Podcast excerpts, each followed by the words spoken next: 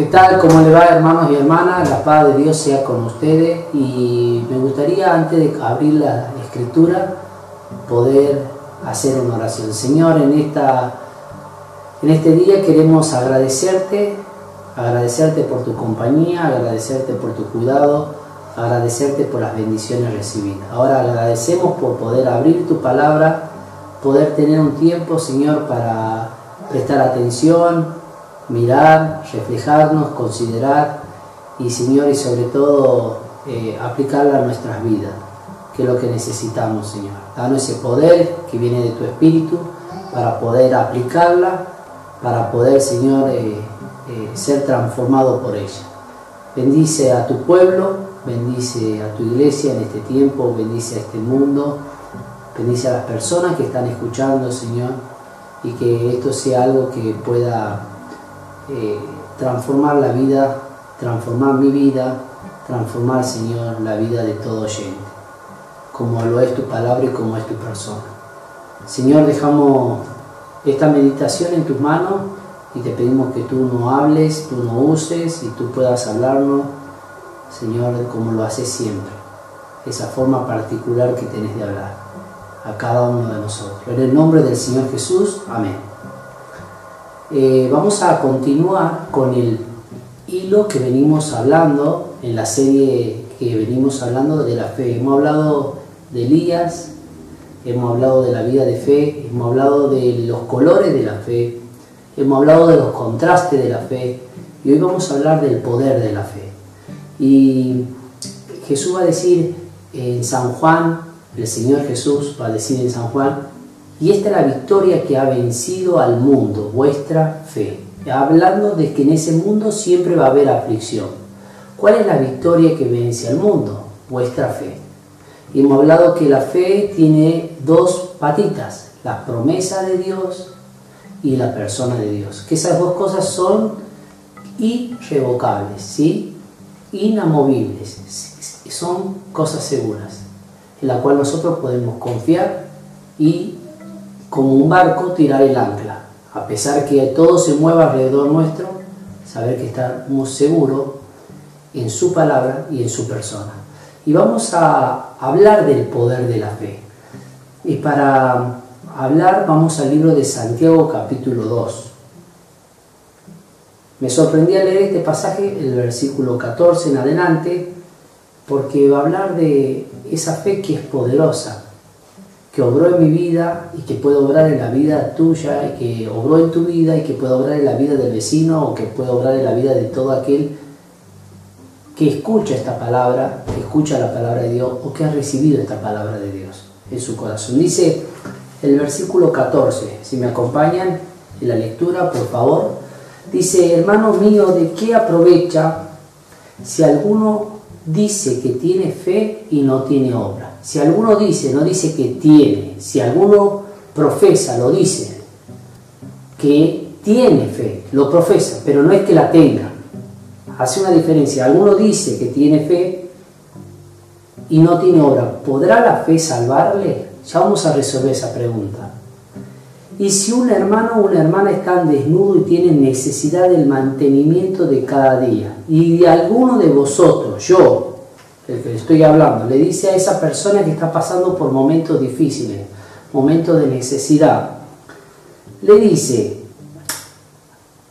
y tiene necesidad, y dice, id en paz, versículo 16, calentado y saciado, pero no le dais las cosas que le son necesarias para el cuerpo. ¿De qué aprovecha? ¿De qué le sirve esas palabras? Son palabras vacías, son palabras inútiles, porque no satisfacen ese cuerpo que tiene frío, dice calentados, ni satisfacen ese cuerpo que tiene hambre, porque esa persona tiene dos características, tiene frío y tiene hambre. Y pone este ejemplo y dice, así también la fe, si no tiene obra, es muerta en sí misma. Pero alguno dirá, acá está el verso clave, donde va a rodar todos estos pasajes, es el texto bisagra, es como la puerta, tiene una bisagra sobre la cual va a girar este, eh, este pasaje, este tema. Dice, pero si alguno dice tú tienes fe y yo tengo obra, acá está el verbo, mostrar, muéstrame tu fe sin tus obras y yo te mostraré mi fe por mis obras. Es como que hay una discusión entre dos personas. Una que dice, y esta persona que dice, no la tiene, y la otra que tiene. Y dice, tú crees que Dios es uno, bien lo haces. También los demonios creen y tiemblan. Ya vamos a explicar todos esos pasajes, vamos a tener una lectura, que Dios nos vaya hablando por medio de la escritura. Como me habla a mí, seguramente te está hablando a vos al abrir la palabra. ¿Más quieres saber, hombre vano, que la fe sin obra es muerta? Una pregunta. Esto le generó tanto conflicto a Lutero que él creía que incluso que Santiago no debía estar escrito en el canon, en el canon bíblico. Ya lo vamos a ver por qué. Verso 21. ¿No fue justificado por las obras Abraham nuestro padre cuando ofreció a su hijo Isaac sobre el altar? ¿No ve que la fe actuó juntamente con sus obras y que la fe se perfeccionó? La palabra ahí en el griego es lo llevó a la meta. ¿Cuál fue la meta? Las obras lo perfeccionó por las obras y se cumplió la escritura que dice, Abraham creyó a Dios, creyó a Dios y le fue contado por justicia y fue llamado amigo de Dios. La Biblia dice esto también en hebreo, hemos visto cuando hemos hablado acerca de los colores de la fe, que Abraham creyó a Dios y le fue contado por justicia. Vosotros veis pues que el hombre es justificado por la obra y no solamente por la fe. Asimismo también Raab la ramera no fue justificado por la obra cuando recibió a los mensajeros y lo envió por otro camino. Porque como en el cuerpo, como en el cuerpo sin el espíritu está muerto, así también la fe sin obra está muerta. El Santiago va a hablar a los judíos, a un pueblo que venía de, cierto, eh, de ciertas tradiciones de apariencias, de hipocresías, eh, de ciertas eh, tradiciones fariseicas, pero que cuando habían aceptado a Cristo no se veía ese cambio, esa transformación, esa evidencia. Y le va a hablar exclusivamente a estas personas. Dice, hermano mío, ¿de qué te sirve a mí, a vos, de qué me sirve o de qué me sirve hablar ¿De qué me sirve alguno que dice que tiene fe, pero en su vida no se muestra esa fe, no tiene evidencia de esa transformación, no tiene eficacia esa fe? ¿Podrá la fe salvarle? La pregunta. Y nosotros vamos a responder primero esa pregunta. La fe acá no está hablando de Dios, porque Dios sabe, Dios conoce, te conoce a vos y me conoce a mí y conoce tu fe si es genuina y conoce mi fe si es genuina. Y la fe es el instrumento de justificación para Dios, no las obras. Nosotros vamos a Efesios capítulo 2, versículo 8 y 9. Dice la Biblia que por un regalo de Dios somos salvos por medio de la fe. Y esto no es por obra para que nadie se gloríe. Romanos 5.1 habla que somos justificados por medio de la fe. Por medio de la fe en Cristo hemos tenido paz para con Dios. Cuando nosotros hemos decidido entregarnos a Cristo como nuestro único y suficiente Salvador, cuando le hemos pedido perdón por nuestros pecados. Hemos hablado en todos los audios, cuando nos hemos acercado a Él reconociendo nuestra necesidad, reconociendo que éramos pecadores, que Él era el único camino, la verdad y la vida, y nos hemos entregado total, cuerpo, alma y espíritu y lo hemos hecho el Señor, el Rey de nuestras vidas y también nuestro Salvador. Y lo hemos invitado a entrar a nuestro corazón.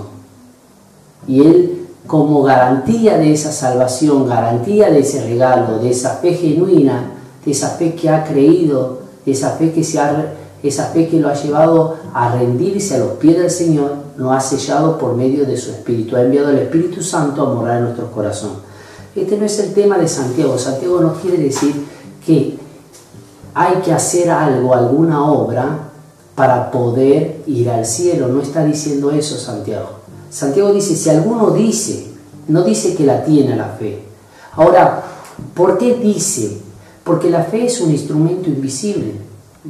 Vos y Dios, o yo y Dios, o Dios con vos o conmigo puede ver nuestra fe. Pero ¿cómo podemos hacer para que la gente pueda ver nuestra fe? ¿Cómo se evidencia la fe? Con una transformación. ¿Cómo se evidencia la fe? Con cambios en la vida. ¿Cómo se evidencia la fe? Como dice Santiago, a través de la obra. No estamos diciendo que la obra es la raíz de la salvación. No, la raíz de la salvación es la fe en Cristo Jesús, la persona de Cristo, su sacrificio. Pero la obra es el fruto. Como evidencia, como que esa obra de Dios en mi vida ha sido eficaz, ha sido eficiente, la gente alrededor mío puede ver una transformación en mi forma de relacionarme con mi esposa, en mi forma de relacionarme con los vecinos, en mi forma de enfrentar los problemas, en mi forma de actuar. Por eso Él va a poner un ejemplo y va a decir, a ver, si verdaderamente existió ese cambio en tu vida, en mi vida, en tu vida, dice, ves a un hermano que está desnudo y tiene necesidad del mantenimiento cada día y uno le dice, vete en paz, sabe cuál es la necesidad. Uno puede hacer muchas cosas con la necesidad. San Juan capítulo 9 dice que estaba un ciego de nacimiento. Los discípulos querían hacer un análisis teológico de la enfermedad. Podemos analizar en forma teológica lo que está pasando con la pandemia, con el COVID. Y analizar una forma teológica y decirle a la gente que tiene COVID o la gente que no tiene un trabajo o no tiene para comer y hacer un análisis político. Eh, ustedes ven en ese capítulo de San Juan, capítulo 9, diferentes análisis acerca de la enfermedad pero lo, real es que había una persona ciega de nacimiento. Jesús tuvo esa oportunidad, tuvo compasión, pero vemos a los discípulos que le preguntan quién pecó, él o su padre. Después vemos a los vecinos con otra visión, que le dicen, no, lo que pasa este no era el ciego, ni lo reconocían, ya era cuestión del paisaje, la necesidad de esa persona. ¿No era este el, ciego que, que pedía? ¿Cómo es que recibió la vista? Y después tenemos la visión de los fariseos, que siempre eh, no le preocupó el ciego que fue, que fue sanado, sino que lo sanó un día sábado. Le importaba la apariencia la hipocresía. Buscaban, eran implacables, es decir, buscaban una forma de atrapar a Jesús. Fíjese en el Señor Jesús, lo sana como a vos y a mí me, te quiere salvar el Señor con dos cosas. Con su palabra le dice, ve y lávate, pero con algo que irrita al hombre, con el lodo, le irrita. Yo te pongo arena en los ojos y seguramente a vos te va a irritar, y a mí también. Le pone arena en los ojos, capítulo 9, y le dice, ve al estanque de Siloé y lávate. Y recibió la vista, como el Señor te quiere salvar a vos y a mí. A mí yo me encontraba así, era ciego, mendigo, incapaz. El Señor se acercó a mí y, me hizo que mis ojos me molestaran, me habló del pecado, me habló que yo estaba separado de Él, que la consecuencia de mi pecado me llevaba a un lugar que era una separación eterna, excluido de la presencia de Dios, dice, y de la gloria de su poder, dice Tesalonicense. Pero me dio a través de su palabra, porque ese verbo se hizo palabra, esa palabra se hizo carne, su nombre es Jesucristo, y vino a morir en la cruz por mí, también vino a morir por vos. Ese, ese cuadro, Cristo quiere mostrar la salvación del hombre. Un ciego, mendigo, incapaz, Jesús tuvo compasión, como tuvo compasión con vos y conmigo. Y se entregó en una cruz para que yo y vos podamos ser salvos por medio de la fe, una fe genuina, una fe que reconoce, una fe que reconoce su situación. Ese ciego, cuando los fariseos lo persiguen y quieren saber si era ciego o mentía, le preguntan, mira, no lo sé, una cosa yo sé y una cosa ustedes la pueden evidenciar. No sé ni quién me curó, no sé si es profeta, no sé si es Mesías, no sé qué es. Después tiene un encuentro con Jesús personal y le dice si él cree realmente en el Hijo de Dios y dice, ¿quién es para que yo crea el que te habla? Sí creo. Los fariseos lo llevan a preguntar a este mendigo y a preguntar y a interrogar algo que era evidente ante sus ojos, que él era ciego, que ahora, era, ahora recibió la vista. E, estaba evidenciando lo que Dios había hecho en su vida. Y eso es lo que dice Santiago. No puede ser que una persona que haya sido transformada por Dios, que Dios lo sacó del reino de las tinieblas, reino de la luz, una persona que estaba muerta, que el muerto no produce ninguna obra, es un cadáver, es un cadáver ineficaz, inútil, y ahora Dios lo trajo a la vida le dio una vida, porque el que está en Cristo una nueva criatura es, a eso dice 2 Corintios, le dio vida a través del sacrificio de Cristo cuando ocupó tu lugar y el mío, esa, esa transformación no se evidencie. Eso es lo que dice Santiago, está bien que tengas fe, pero la fe es algo invisible, que sirve, Dios la puede ver, la puede ver y si es genuino, pero ¿cómo podemos convencer a los demás? ¿Cómo podemos dar testimonio a los demás de lo que nosotros creemos, que la palabra de Dios es real? ¿Cómo dio testimonio a Abraham? Ya lo vamos a ver. Y a través de las obras. Por eso hablamos que primero la fe. Y la fe da lo segundo que la obra. Y la obra evidencia lo primero que la fe es un trabalengua. Pero la obra no te salva. La fe en Jesucristo. Una fe verdadera.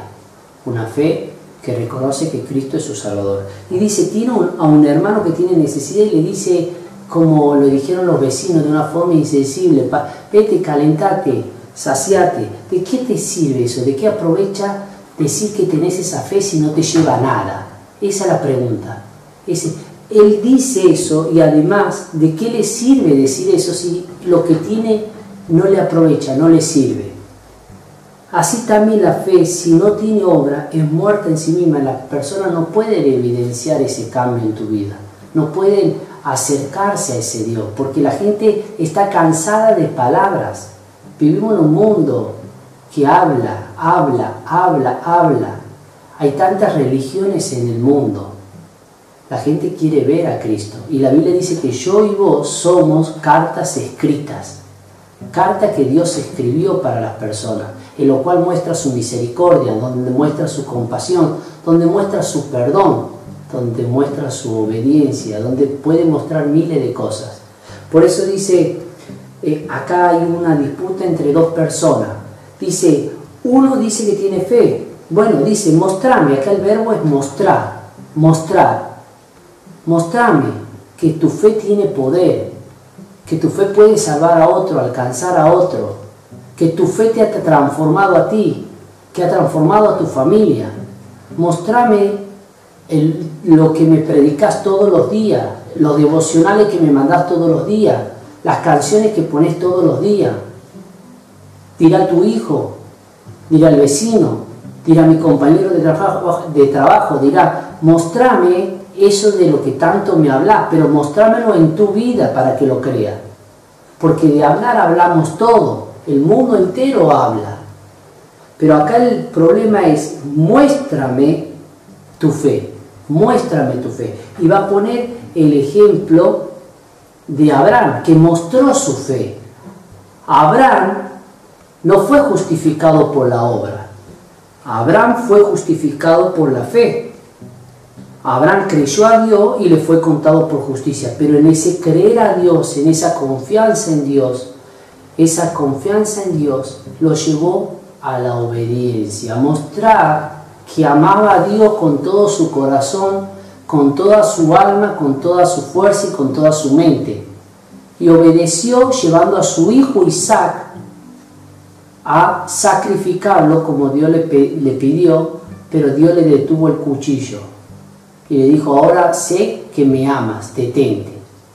Es decir, esa fe que se perfecciona en tu vida, de manera de como se perfeccionó la vida del apóstol Pablo. Cuántas cosas para mí eran ganancia, pero cuando Él tuvo ese encuentro, si vos tenés ese encuentro personal con esa perla de gran precio, con ese bendito Salvador, con el Señor Jesús, dice, cuando Él tuvo ese encuentro que lo transformó al apóstol Pablo, Él dice en Filipenses, yo tenía muchos títulos, tenía, era fariseo, de fariseo, circuncidado al octavo día, pero cuántas cosas para mí eran ganancia y la he estimado como pérdida con tal de ganar a Cristo.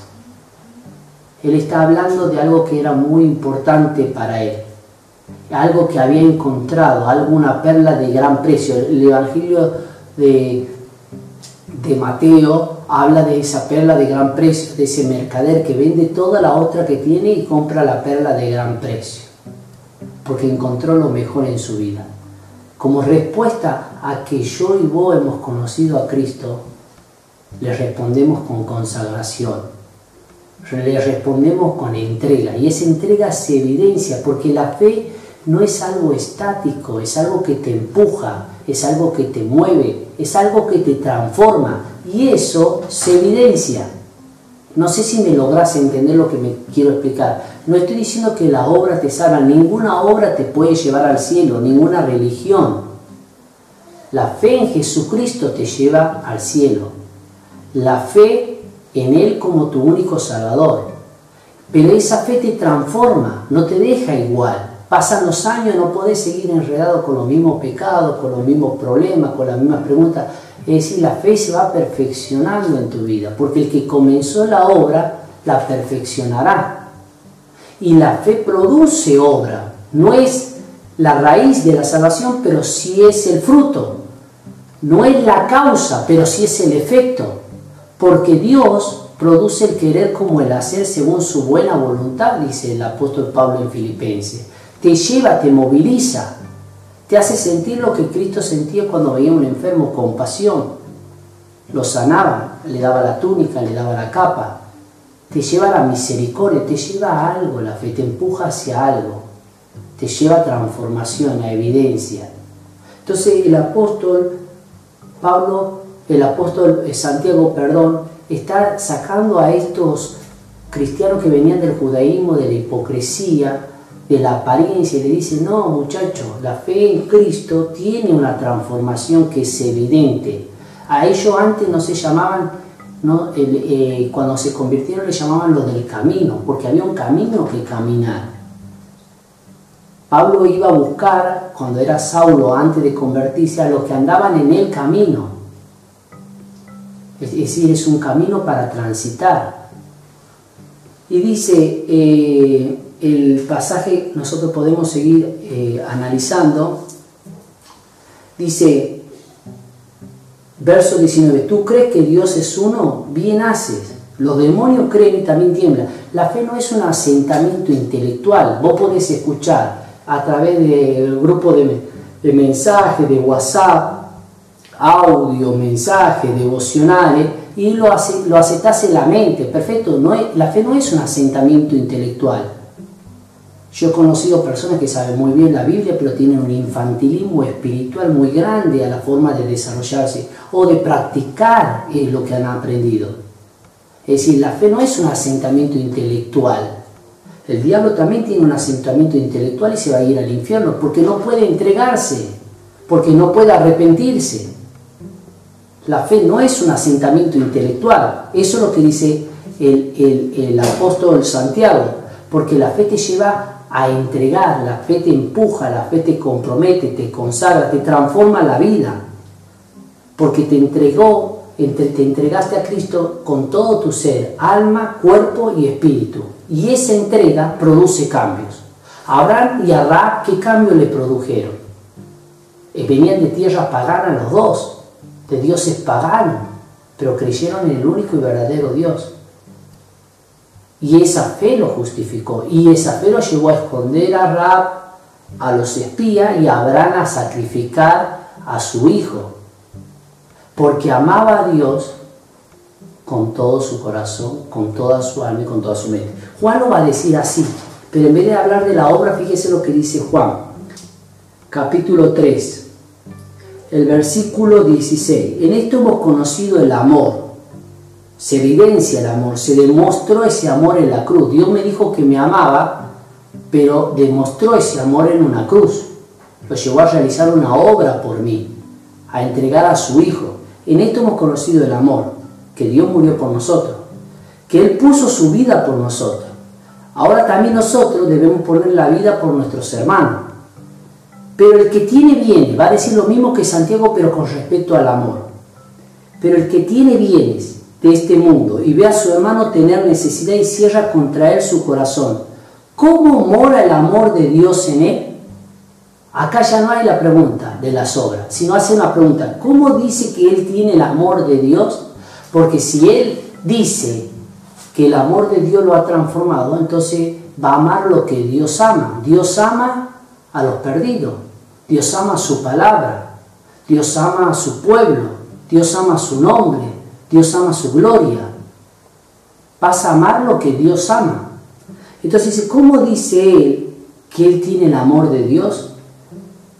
Versículo 18, hijito mío, no amemos de palabra ni de lengua, sino de hecho y de verdad. ¿Cuál lo va a llevar al punto del amor? Santiago lo va a llevar al punto de la obra. La realidad es que si vos has experimentado y yo el poder, lo que Dios hizo en la cruz, el poder de la salvación, la dinamita, te va a llevar a una transformación que se va a evidenciar y que va a hacer que tu fe sea efectiva, eficaz.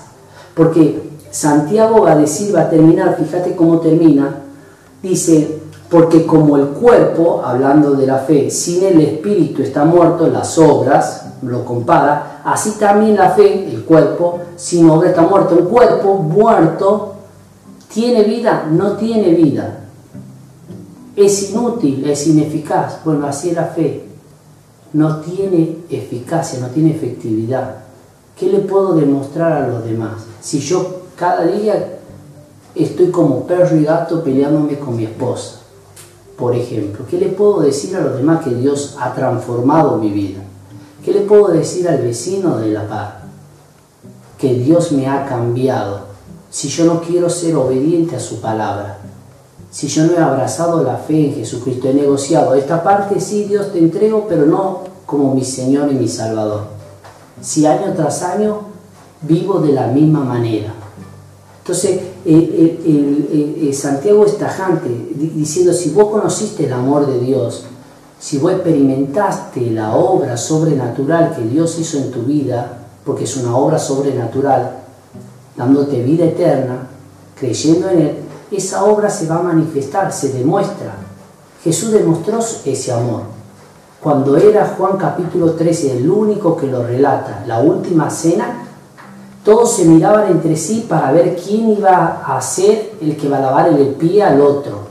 Porque no hay problema con lavarle el pie al Señor. Si vos me pedís a mí lavarle los pies a Dios, yo te pido a vos lavarle los pies a Dios, le lavamos todos los pies a Dios. Pero ahora me dice lavarle los pies a tu hermano Guido, lavarle los pies a tu hermano Daniel, a tu hermano Roberto. Ahí está el problema.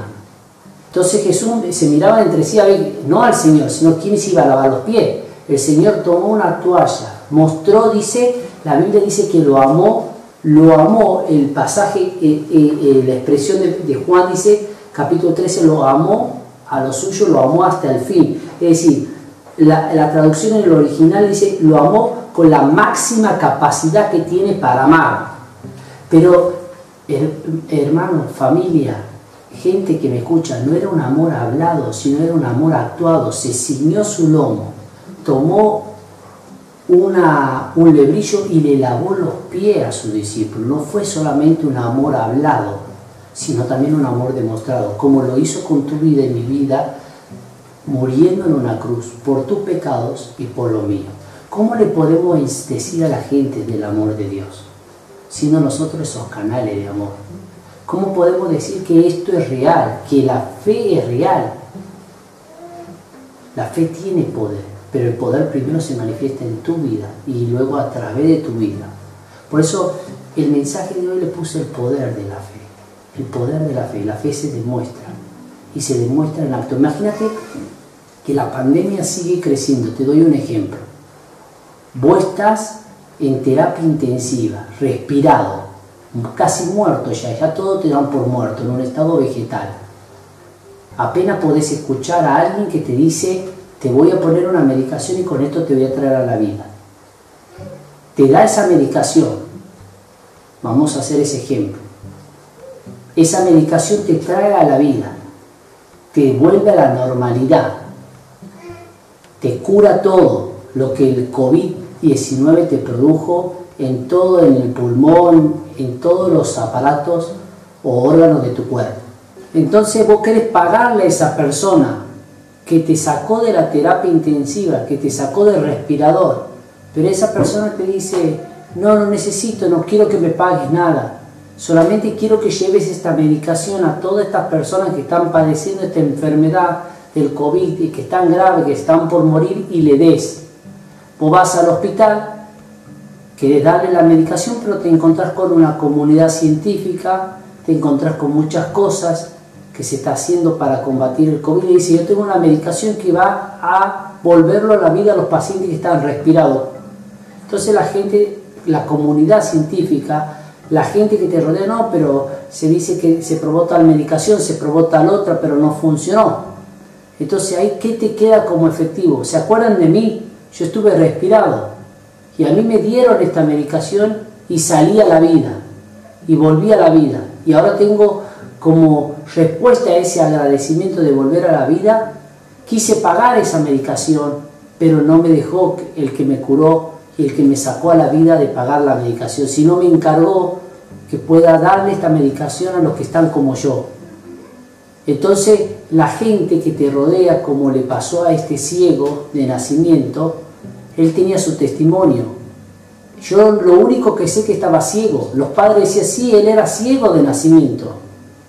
Los fariseos querían aplacar esa evidencia, querían aplacar esa verdad manifiesta, esa transformación que Jesús había hecho en esta persona, que después tuvo un encuentro con él, que lo buscó, que le dije, crees en el Hijo de Dios, ¿quién es para que yo crea? El que te habla, sí creo, porque Él el, el que se había manifestado en su vida, sacado de ese lugar de incapacidad, como nos pasó a nosotros, a vos y a mí, sacándonos del lugar de terapia. Pero ¿cuál es la forma para hacer efectivo esa realidad? A mí me sacaron de terapia, ¿se acuerdan de mí? Que yo andaba fumando, que yo andaba tomando, que yo andaba buscando los placeres de este mundo, que encontraba satisfacción en el pecado, ahora miren lo que, ahora ya no lo hago. La efectividad de la fe, el poder de la fe que te ha transformado.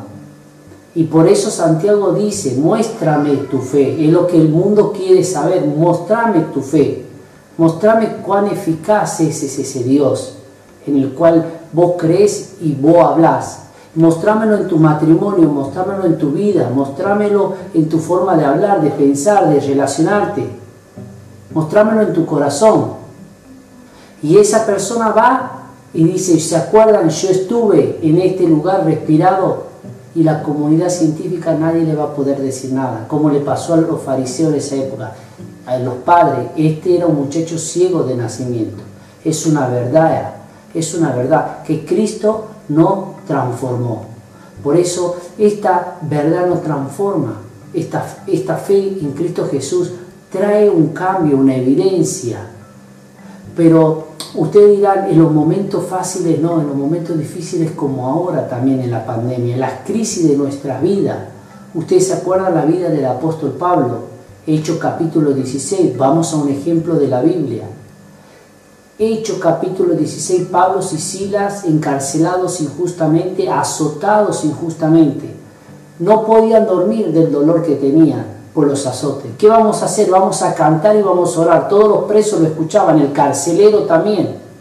De pronto hay un terremoto, las puertas de las cárceles se abren, los cepos, todos podían salir a la libertad. El carcelero iba a tomar una espada y se iba a matar. Y Pablo le dice, no te hagas ningún daño, estamos todos aquí. Él mostró esa fe, esa evidencia de esa fe. Y le dijo como respuesta a esa fe, le dijo el carcelero, ¿qué debo hacer para ser salvo? Cree en el Señor Jesucristo. Te invito a que creas en Jesucristo como tu Señor y tu Salvador. Con tu corazón se cree, pero con la boca se confiesa, dice la palabra de Dios. Y no solamente él, el carcelero, porque todos los presos, dice, todos estamos acá, los otros presos se podían haber ido, pero querían ver a esos locos que a pesar del sufrimiento que estaban pasando y de la injusticia, podían cantar, podían orar y podían alabar a Dios. Entonces no solamente llegó la salvación para ese carcelero, y querían a ese Dios que Pablo adoraba, que en medio del dolor experimentas alegría, encontrás el propósito, que en medio del mal puedes ver el bien y en medio de la prueba puedes experimentar la presencia de Dios. Querían conocer ese Dios de estos, estas dos personas y todos los presos estaban ahí. Estamos todos acá. Querían conocerlo y seguramente llegó la salvación para el carcelero y para todos los presos que estaban ahí. Por eso te invito a que reflexiones sobre tu fe y, yo reflexione sobre mi fe, porque la Biblia dice que la fe es el instrumento de salvación, es el instrumento de justificación. Efesios 2.8, no somos salvos por obra, sino que somos salvos por gracia. Por gracia soy salvo, versículo 8, por medio de la fe. Y esto no es de vosotros, es un regalo de Dios, no es por obra para que nadie se gloríe. La fe genuina en el Señor te salva. Pero fíjate lo que sigue diciendo, porque somos hechuras suyas, creados en Jesús para buenas obras. No es la raíz de la salvación, pero es el fruto. No es la causa, hemos dicho, es el efecto. Creados en Cristo Jesús para buenas obras, las cuales Dios preparó de antemano para que anduviésemos en ella. El pasaje sigue en Efesios capítulo 2, capítulo 2 versículo 8. Somos salvos, Dios nos salva por gracia, mediante el sacrificio de Cristo. Pero ese sacrificio demostrado en una cruz te tiene que transformar, te tiene que cambiar. El arrepentimiento es eso, es un cambio. Eso significa arrepentirse, es un cambio. Yo me iba en esta dirección, yo hablaba de esta manera, pero reconocí que lo que hacía estaba mal delante de Dios y le pedí perdón y ya no soy así. Y vi ese amor demostrado en una cruz. Y en respuesta a lo que Cristo hizo, en respuesta a ese amor ya no quiero llevar esa vida, ya no quiero llevar esa relación, ya no quiero contestar así, ya quiero ser diferente. Es esa persona que ha sido quebrantada por el amor de Dios. Y entonces, ¿qué empieza a hacer? Las buenas obras, las cuales Dios preparó de antemano para que anduviésemos en ellas. Dios preparó buenas obras para que vos anduviese en ellas. ¿Para qué? Para que se evidencie. ¿Para qué? Para que glorifiquen a Dios que está en los cielos. Dice, así vean los hombres vuestras buenas obras. No dice vuestra fe, porque la fe es algo invisible. No, Dios la sabe, Dios sabe tu fe. Pero lo demás, ¿cómo pueden evidenciar tu fe? La efectividad de tu fe para que vean vuestras buenas obras y glorifiquen a vuestro Padre que está en los cielos. Y glorifiquen al ver tu vida, al ver cómo te relacionas, al ver cómo vivís esta verdad, te transforma. Y la gente puede evidenciar y puede conocer a Cristo. ¿Qué podemos convencer a los demás cuando todavía no nos hemos sido transformados por la palabra de Dios, cuando verdaderamente en nuestra vida no hay un arrepentimiento. Y capaz que hoy vos estás mirándome y decir, verdaderamente conozco a Cristo, conozco esa fe salvadora, o conozco una fe que me, me sirve solamente como asentamiento intelectual y como una moralidad para mi vida, para saber que está bien y que está mal. Pero no le he abrazado con todo mi corazón. De manera que la Biblia sigue diciendo que Abraham abrazó tanto esa fe que no solamente creyó a Dios, sino que se transformó en amigo de Dios, siguió avanzando la fe, porque la fe, como hemos dicho, se perfecciona, te lleva a la meta, al premio del supremo llamamiento de Cristo, como dice, a fin de ser como Él, dice el apóstol Pablo. La idea de todo cristiano es poder ser como Cristo, por lo menos en una pequeña cosa de nuestra vida. Y este es el desafío. Este es el desafío que la palabra de Dios nos da. Tenemos el medicamento que nos sacó de la terapia. La única forma de convencerlo es decirle, yo estuve intubado, yo estuve respirado. Y la gente poder saber lo que vos eras y lo que ahora sos. Pero esto se hace efectivo mediante el poder del Espíritu Santo. No hagan nada, dice el apóstol, en la palabra dice el Señor Jesús. No hagan nada hasta que no venga sobre ustedes el Espíritu Santo. No predique hasta que no venga el Espíritu Santo. El Espíritu Santo hace viva esta palabra. Y ojalá la tome en tu corazón y te lleve a una reflexión, a una consideración, a un compromiso, a un empuje, a, a una movilización en tu vida. Y a saber que la fe en Cristo, como, dice, como el Señor lo hizo, no solamente dice Lucas las cosas que Jesús en Hechos capítulo 2 hizo y después enseñó. Primero hizo y luego enseñó. Fíjate lo que, cómo lo relata Lucas, la vida del Señor Jesús en Hechos capítulo 1. Primero hizo y después dijo. Porque Santiago dice, así da así habla. O como vos quieras llamarlo, así hablar y así hacer, que vaya, hay una concordancia y una cohesión con nuestra fe delante del mundo que nos rodea. Entonces, este es el desafío, la fuerza y el poder de la fe. Por eso Santiago va a sacar de toda hipocresía, de toda apariencia espiritual, de todo asentamiento intelectual. Es decir, si vos verdaderamente creíste en Jesucristo como tu Salvador, Dios transformó tu vida y esa transformación se va a ver. Se va a ver y se va a manifestar con misericordia. Se va a manifestar, se va a manifestar con compasión, se va a manifestar con un carácter cambiado, se va a manifestar con decisiones tomadas, viviendo en santidad como a Dios le agrada. Se va a ver en obediencia, se va a ver, lo van a contemplar. Y la gente que lo contemple va a glorificar a Dios que está en los cielos. Y ese es el propósito tuyo y mío en la tierra que nuestra fe no solamente sea un instrumento de justificación, sino también un instrumento de glorificación. Así vean vuestra fe y glorifiquen. ¿Por qué ven nuestra fe? Ven a través de nuestra buena obra y glorifiquen a vuestro Padre que está en los cielos. Abraham con su fe glorificó a Dios. ¿Cómo? Ofreciendo lo que más amaba. Por eso el Señor le dice, detente que ya entiendo a, eh, Abraham que me amas más que a tu hijo. Por eso este es el desafío de poder tener una entrega total, sin reserva, de entender que ese sacrificio que Cristo hizo se paga con una consagración, con una consagración, es la respuesta, un agradecimiento, aquel que verdaderamente ha sido como el ciego, tocado por el Señor. Yo no sé si era pecador, yo no sé si es cosa, pero yo una sola cosa sé, y ustedes también lo saben, que yo era ciego y ahora veo, lo manifestó.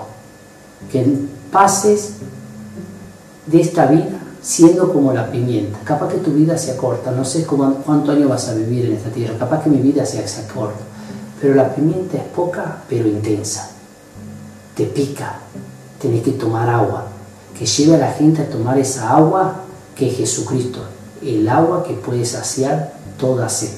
Esa pimienta que sea intensa o que sea un imán, que tu vida sea un imán para poder atraer no persona a ti, sino persona a Cristo. Que el Señor te bendiga. Oramos. Padre, te agradecemos por tu palabra, porque tú sigues siendo bueno y misericordioso nos das una oportunidad, Señor, y nos, das, nos llevas a reflexionar a, como al Señor, que su amor, como dice la palabra, lo amó hasta el fin. No solamente un amor hablado, sino un amor actuado. Se ciñó y le lavó los pies a los discípulos, Señor. Se vio en los hechos, se vio en la práctica, se vio en la praxis Señor, no es la mala praxis, no es la mala práctica, sino demostró, Señor, ese amor. Y lo demostró hasta aún con la última gota de su sangre, por amor a vos, por amor a mí. Porque te amaba a vos, Padre, y te amaba, me amaba a mí. Quería hacer tu voluntad, pero también amaba que yo no me pierda. Padre, que ese amor pueda comprimir nuestro corazón, Señor, no pueda retorcer y nos pueda empujar, nos pueda movilizar, nos pueda hacer comprometernos, nos pueda hacer, Señor, eh, tomar una responsabilidad que hace mucho la venimos pateando, pero tu palabra nos recalca, tu palabra nos enseña. Padre, que nos lleve a una vida transformada en todos los aspectos de nuestras vidas, Señor. Te lo pido yo para mi vida, en el nombre del Señor Jesús. Amén.